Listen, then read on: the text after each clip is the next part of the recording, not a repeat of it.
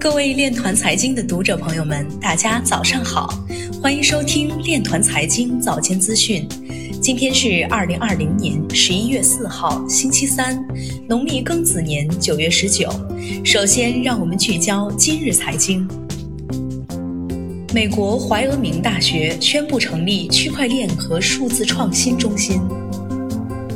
联合国毒品和犯罪问题办公室建议肯尼亚使用区块链技术打击腐败问题。上海票据交易所推出基于区块链的跨境人民币贸易融资转让服务平台。浙江发布数字贸易先行示范区建设方案，推动区块链等数字新基建。十月，区块链产业融资量额齐降。二零二零年，区块链黑客攻击次数有所减少。京津冀三地将联手促区块链加在建筑行业生根。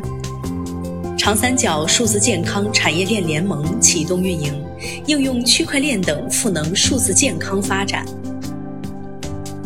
港交所李小佳说：“港交所在区块链应用上发展道路仍然漫长。”火币中国袁玉明表示，数字经济未来仍有巨大的增长潜力。今日财经就到这里，下面我们来聊一聊关于区块链的那些事儿。据《华夏时报》十一月三号消息，中央财经大学中国互联网经济研究院副院长欧阳日辉表示。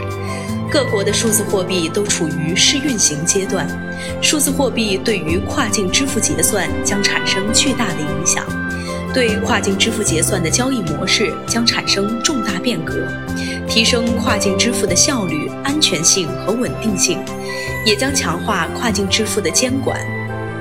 央行数字货币的出现将带来新一轮的货币竞争浪潮。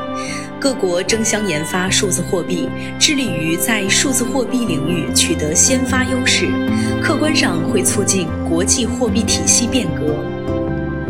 以上就是今天链团财经早间资讯的全部内容，感谢您的关注与支持，祝您生活愉快，我们明天再见。